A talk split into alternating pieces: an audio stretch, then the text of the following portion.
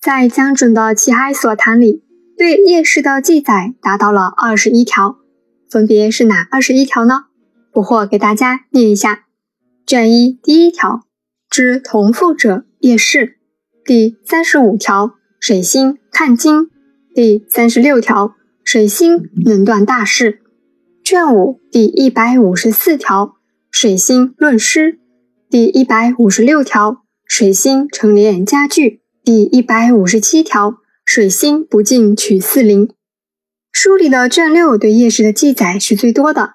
从第一百七十五条开始，一直到第一百八十五条，再从第一百八十九条到第一百九十一条，全是对夜市的记载，分别是水星食云窗，水星生之成龙窗，水星辞长志，水星四六文，水星不改木质文，水星文上庄语，水星文用编年法，水星于云窗论文。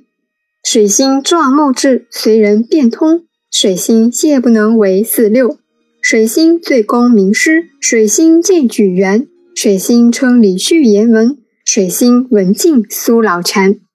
卷十三第四百七十四条，水星谋利家王。以上就是《节哀所谈》里对夜市的全部记载。不惑给他大致做了个分类，一类是记载夜市文采方面的。一类是记载夜市与其他大咖及门生的，一类是记载夜市为官期间的事情。我们来看开篇第一卷之同父者夜市这六个字什么意思呀？我们先来看看“同父”两个字是什么意思。陈亮字同父，哦，原来同父是陈亮的字。陈亮是谁呀？宋光宗亲测的进士第一。永康学派的创始人，著有《龙窗集》。他与叶氏是什么关系呢？让我们回到八百年前，南宋淳熙七年，也就是公元一一八零年。这一年的夏秋之际，永康学派的创始人陈亮来到了温州，这是他第三次来了。他总共来了四次温州，而这第三次啊，是他最有代表性的一次。我们来看一下如何具有代表性了呢？八百多年前的江心屿上面，有一场云集了诸多大咖的聚餐。这一波大咖聚在江心屿上干嘛呢？为陈亮践行的。所以永嘉学派的几大成者叶氏和永康学派的创始人陈亮都在场。哇塞，南宋两大学派的大佬都来了，那他们肯定会有思想上的火花擦出来喽。并且多多少少会影响和改变后世吧。永嘉学派是永嘉哲学家薛继轩开创，经陈福良等人的努力而系统化，最终经叶氏的推动而进一步完善后，奠定了这个学派在浙南一带的影响力。不要小看我们永嘉学派啊，它可是与朱熹的道学、陆九渊的心学成三足鼎立之势的，所以我们才说。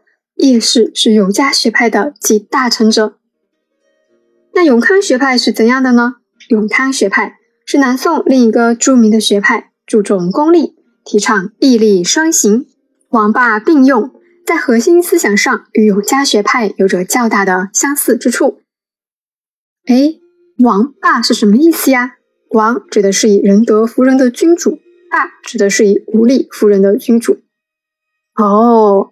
这么一讲解，大家都明白了。难怪陈亮和叶氏会是志同道合的知心好友。那这位知心好友为陈亮做了什么事，让江准特地记载下来，收录进自己的书里呢？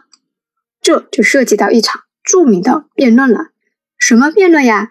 朱熹与陈亮之间的王霸义利之辩。这场论战啊，是个持久战，两人辩了两年多呀，各持己见。我们知道朱熹的学生很多呀，但是陈亮就势单力薄了。于是陈亮就写信给自己的朋友了，诉说一下那些郁闷，并且将所有的辩论书信抄给了陈辅良。你来帮我理理思路，评评理吧。那不惑前面也说过了，永康学派和永嘉学派在认知上是有观点一样的地方的，所以最终啊，陈福亮是明确支持陈亮，并声援永康学派的。那叶氏对这场辩论发表了什么意见呢？对自己的这位知心好友做了什么呢？让江澄写下“知同父者叶氏”呢？就像伯牙子期互知一样。捕获下期告诉大家。那节目的结尾呢？捕获要再和大家说一下，喜欢历史的听众朋友们呢，可以关注捕获的公众号“捕获讲历史”，里面呢有温州通史、中国通史，以后呢还会有历史人物专栏。捕获的公众号每一篇都有思维导图和知识点，以后还会插入古籍，欢迎喜欢历史的朋友们关注捕获的公众号“捕获讲历史”。我们下期见。